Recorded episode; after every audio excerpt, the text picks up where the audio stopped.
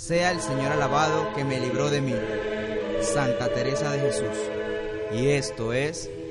¡Activado! Bendiciones y bienvenidos hermanos a un episodio más de este podcast católico Activados. Estamos en nuestro octavo episodio y les saludamos hoy 25 de mayo desde la parroquia San Juan Bautista de la Salle y Santa Mónica, mejor conocido como Iglesia de Piedra en Parque Lefebre, Panamá. Panamá, para todos los que nos escuchan internacionalmente. Pues les saludamos una vez más Esteban Joseph Ana Medina. Y David Vergara. y tenemos con nosotros a una invitada especial. Tenemos a la señorita Sara Joseph. Buenas. ¿En serio?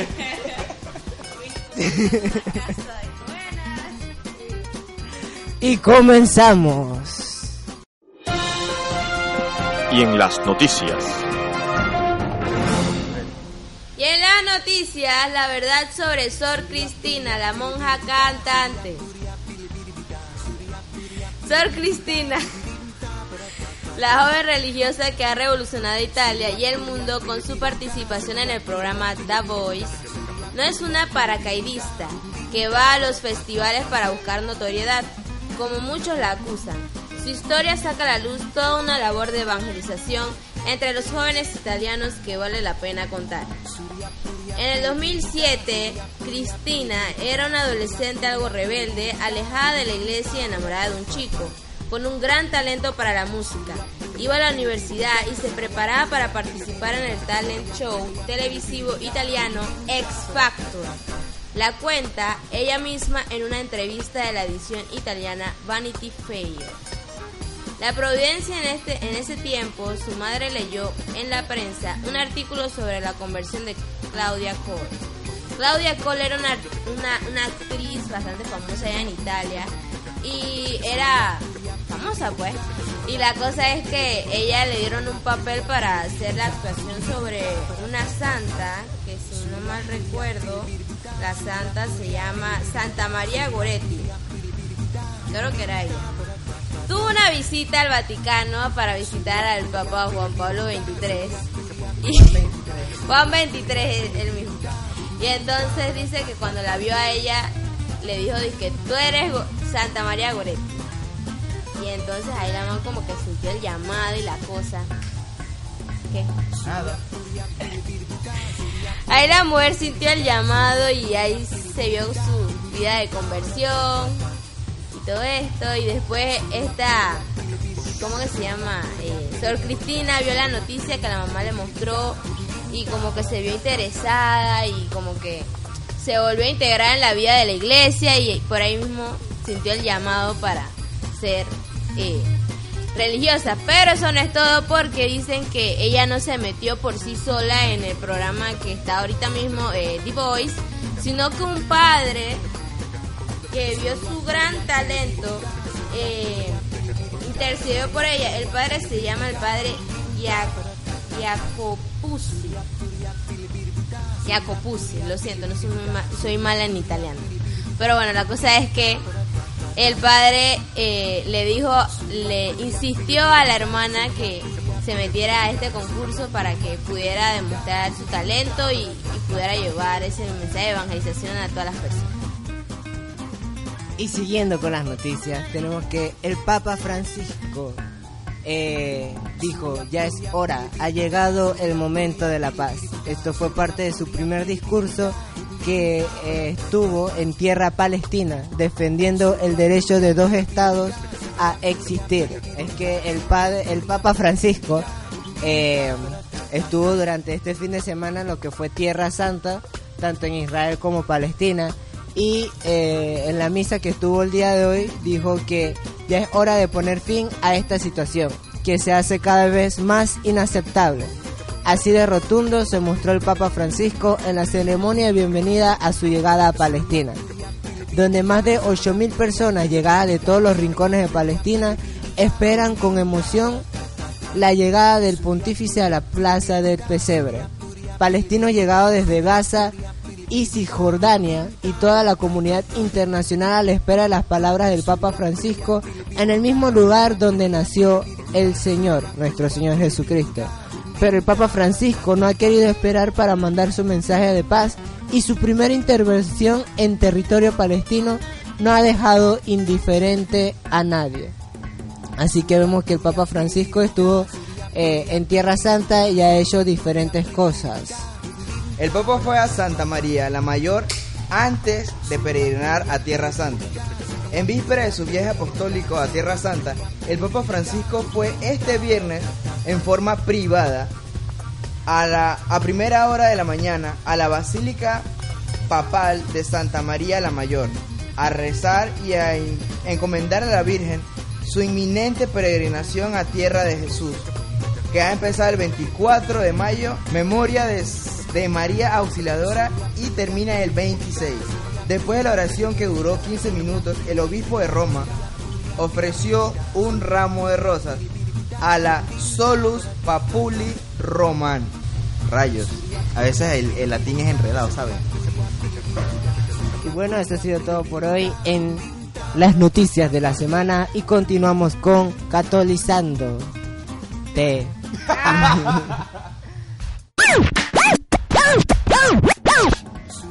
Y en Catolizándote vamos a hablar del tercer sacramento de nuestra iniciación cristiana, la Eucaristía. Antes de eso tenemos invitados especiales aquí con nosotros. Ustedes saben que el Señor siempre nos trae invitados a nuestros programas, así que se lo vamos a presentar. Tenemos a Vilma Francis, Hola chicos, gracias por invitarme. una bulla, oye. A Rubiela Cuadra. Hola, saludos a todos. Tenemos a la señorita Karen Fong Hola chicos, es un placer estar aquí. A Abraham. Hola amigos, ¿cómo están? Ellos nos van a acompañar el día de hoy y nos darán su opinión acerca de la Eucaristía. Así que comencemos. Una primera pregunta importante, quizás como para una lluvia de ideas. Eh, cada uno me va a decir qué es lo primero que se le a la cabeza cuando se le, cuando se le menciona o recuerdan la Eucaristía. Vilma, Para mí es vida. Abraham, Eh, un momento de solemnidad y consagración. Rubiela, El centro de nuestra fe. Ana, Eh, cuerpo y sangre. Esteban, Cristo. Karen. Un encuentro personal con Dios. Después del bautismo y la confirmación, la Eucaristía es el tercer sacramento de la iniciación cristiana. La Eucaristía es el centro misterioso de todos los sacramentos, porque es el sacrificio histórico de Jesús en la cruz que se hace presente durante la transubstanciación. De este modo, la celebración eucarística es la fuente y la cima de toda la vida cristiana. Nosotros no hemos inventado este rito. Jesús mismo celebró con sus discípulos la última cena y anticipó en ella su muerte. Se dio a sus discípulos bajo los signos del pan y el vino y exhortó a que entonces y después de su muerte celebraran la Eucaristía. Haced esto en memoria mía. 1 Corintios 11:24. Ahora, ¿cuándo instituyó Jesús la Eucaristía? Jesús instituyó la Sagrada Eucaristía en la víspera de su muerte. Dice 1 Corintios 11:23 que en la noche en la que iba a ser entregado, que es en parte lo que celebramos durante el Jueves Santo, la celebración, la institución de lo que es la Santa Eucaristía. Pero la verdadera pregunta es, ¿cómo instituyó Jesús la Eucaristía? Bueno, no hay mejor explicación que la que nos da 1 Corintios 11, de 23 a 25, que dice, porque yo he recibido una tradición que procede del Señor y que a mi vez os he transmitido, que el Señor Jesús, en la noche que iba a ser entregado, tomó pan y pronunciando la acción de gracia lo partió y dijo, esto es mi cuerpo que se entrega por vosotros. Haced esto en memoria mía. Lo mismo hizo con el cáliz después de cenar diciendo, este cáliz es la nueva alianza en mi sangre, haced esto cada vez que lo bebáis, en memoria mía. Palabra de Dios, te alabamos Señor. Bueno, entonces aquí podemos ver entonces claramente de cómo Jesús instituyó la Eucaristía y lo podemos ver en las Sagradas Escrituras, que es lo que habíamos dicho anteriormente, que lo celebramos todos los años durante el jueves santo. Ya sabemos que Jesús instituyó la Eucaristía, pero la verdadera pregunta es, ¿cuál es la importancia de la Eucaristía en la iglesia? Ana. Pues sí, la, como dijo anteriormente Ruby, la Eucaristía es el centro de nuestra fe. La Eucaristía es el centro de la comunidad cristiana. En ella la iglesia se convierte en iglesia. Pero no es que la iglesia la hagamos nosotros con eh, el mantenimiento que le demos, de que dar dinero para mejorar eh, la calidad de la iglesia, cosas así, sino que eh, la iglesia, lo que hace la iglesia es cuando se consagra el cuerpo y la sangre de Cristo. Como aquí nos dice el Yucat, no somos iglesia porque colaboremos a su sostenimiento, porque nos llevemos bien unos con otros o porque casualmente hayamos caído en una comunidad, sino porque en la Eucaristía recibimos el cuerpo de Cristo y continuamente somos transformados en el cuerpo de Cristo. Así que para que sepan y que no, y que yo creo en la iglesia, no sé porque tú eres la iglesia, yo soy la iglesia y todos somos la iglesia, porque comemos el cuerpo y la sangre de Cristo. Ahora chicos, ¿con qué nombres conocen el banquete de Jesús? ¿Y qué significan? Vilma. ¿Con qué otro nombre has conocido que se llama la- al banquete del Señor? Bueno, el más común es la misa y pues más bien pienso que es algo que desde nuestros abuelos les decían así, pero sabes, no tengo no tengo el por qué le pueden decir la misa. Sé que significa la Eucaristía y es lo que lo que celebramos, pero pues es uno de los nombres comunes que, que también le solemos llamar. ¿Rubiela? Bueno, uno de los nombres con los que podemos escuchar a veces llamar también a la misa es la fracción del pan y hace alusión a esa celebración que tenían las primeras comunidades, haciendo como quien dice eco, o recordando ese mandato, esa indicación que les había dado Cristo de partir el pan como lo había hecho él y compartir, partir, como hacían las primeras comunidades. Karen. Dice que no sabe. Bueno, para que sepan, la Eucaristía o el banquete del, del Señor tiene siete diferentes nombres. Así que la vamos a decir uno por uno y qué significa. Uno de los primeros nombres de la Eucaristía puede ser el Santo Sacrificio, la Santa Misa, como dijo Vilma, y el sacrificio de la misa. El único sacrificio de Cristo que completa y supera todos los sacrificios se hace presente en la Eucaristía. Como sabemos, Cristo murió por cada uno de nosotros, pero antes de hacer esto, Él instituyó la Eucaristía en la última cena. Entonces, como Él nos dice ahí, es un sacrificio total, ¿no? Morir en una cruz es fácil. Entonces, la iglesia y los creyentes se incluyen a sí mismos con su entrega en el sacrificio de Cristo. La palabra misa viene de la frase de despedida en latín ite, misa es, id sois enviados. Otro nombre que recibe la Santa Eucaristía es el banquete del Señor. Y es que cada celebración eucarística es aún hoy el mismo banquete que celebró Jesús con sus discípulos y al mismo tiempo es la anticipación del banquete que el Señor celebrará con los redimidos al final de los tiempos. No somos nosotros los hombres los que hacemos la celebración, es el Señor quien convoca a ella y está presente en ella de un modo misterioso. La siguiente, la fracción del pan. La fracción del pan era un antiguo rito del banquete judío que Jesús utilizó en la última cena para expresar su entrega por nosotros. En la fracción del pan lo reconocemos, lo reconocen sus discípulos después de su resurrección. La comunidad primitiva llamaba fracción del pan a sus asambleas eucarísticas. Este es como el primer, el primer nombre que tenían esta, estas comunidades, le ponían como a sus reuniones, a lo que hoy en día nosotros conocemos como la misa, la Eucaristía y ese comparti- compartir de un pueblo unido en Cristo. Y como siguiente punto también tenemos que la Eucaristía es también conocida como la Asamblea Eucarística. La celebración del banquete del Señor es también una asamblea de acción de gracias. en la que la iglesia encuentra su expresión visible. Como ustedes saben, nosotros somos la asamblea del Señor. Somos el pueblo que escucha la palabra del Señor. Así que somos esa asamblea que está ahí para escuchar y hacer vida el Evangelio y la palabra del Señor. Otro nombre que recibe la Eucaristía es el Memorial de la Pasión, Muerte y Resurrección. Pienso que está claro porque en cada consagración recordamos que Jesús murió y resucitó por amor a nosotros. Entonces, tengamos presente cada vez que estamos durante el momento de la consagración, tenemos que recordar siempre lo que Jesús hizo por nosotros, que sufrió por nuestros pecados, murió y resucitó. La Santa y Divina Liturgia, Santos Misterios.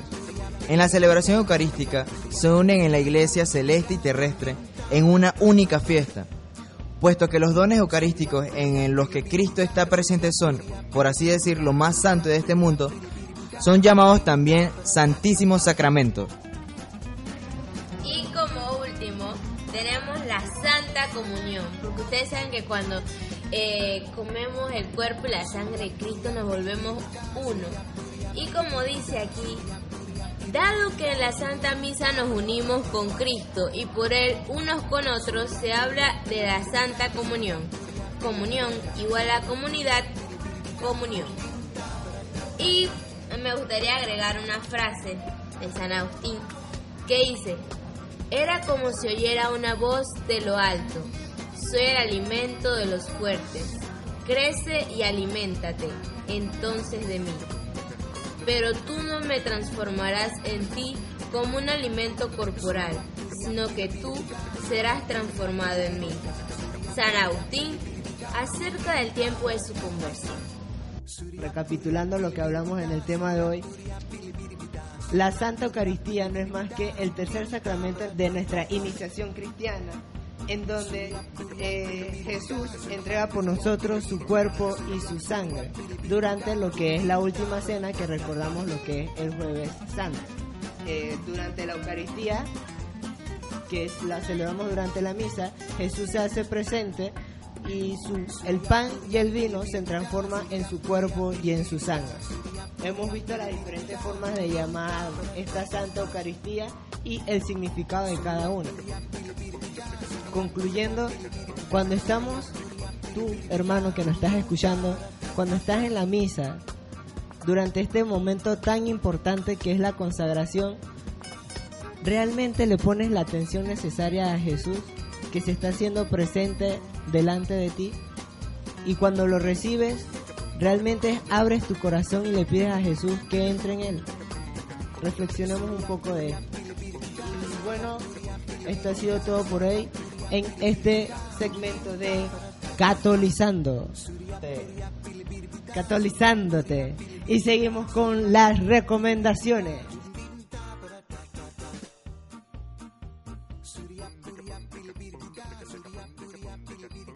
Transubstanciación. Esta palabra viene de los dos vocablos latinos trans, que significa a través, por encima, y substantia, que significa esencia, substancia. Este es un término en el que la teología intenta explicar cómo puede estar Jesús en la Eucaristía bajo los dones del pan y el vino. Mientras que las sustancias, es decir, la esencia de pan y vino se transforman por la acción del Espíritu Santo en las palabras de la consagración, en el cuerpo y la sangre de Cristo, las formas externas, es decir, las especies, se mantienen. Jesucristo está presente en lo que parece pan y vino, si bien de forma invisible escondida, mientras se conservan las especies.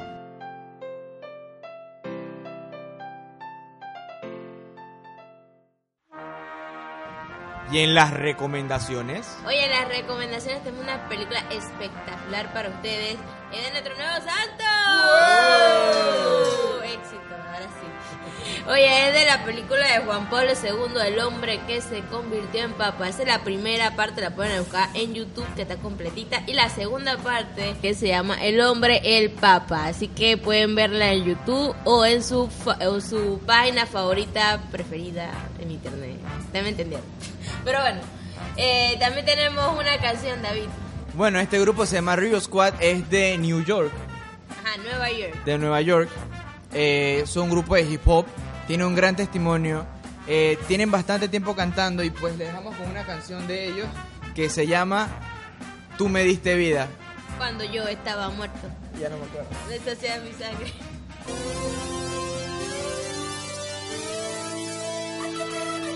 Tú me diste vida cuando yo estaba muerto. Saciate mi hambre, tú eres mi alimento. Ahora tuyo soy, tuyo por completo. Quiero verte cara a cara, en vivo y en directo.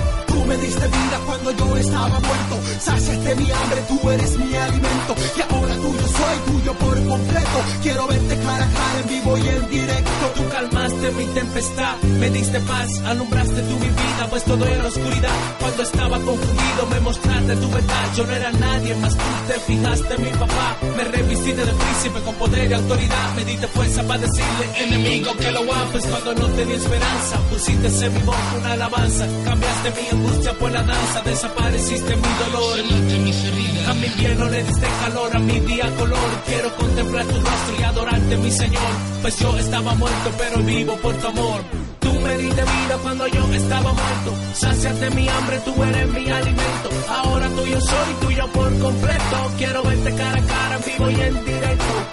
Me diste vida cuando yo estaba muerto. Saciaste mi hambre, tú eres mi alimento. Y ahora tuyo soy, tuyo por completo. Quiero verte cara a cara, en vivo y en directo. Fuiste mi respaldo cuando el mundo me negaba. Cuando yo creía que adelante me encontraba. Ahí tú estabas, orando por mi vida para que yo cambiara.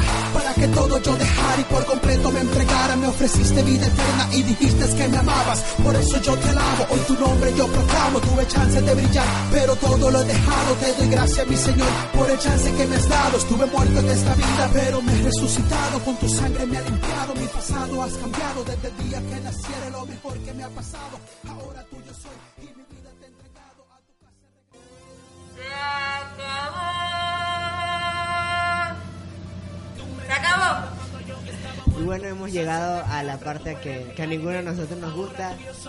Este ha sido todo por hoy en el podcast, en este octavo episodio. Pero antes de irnos, queremos eh, darles las gracias primero a nuestros invitados especiales. A Vilma, a Rubiela, a Karen y a Abraham. Eh, queremos mandar saludos, así que vienen los saludos. Vilma, Gracias por invitarme, chicos. Bueno, le mando saludos a mi hermano Monty, a mi mamá y a mi papá, que deben estar escuchando el podcast. Y bueno, pues un abrazo a todos, chicos, y nos vemos en la próxima.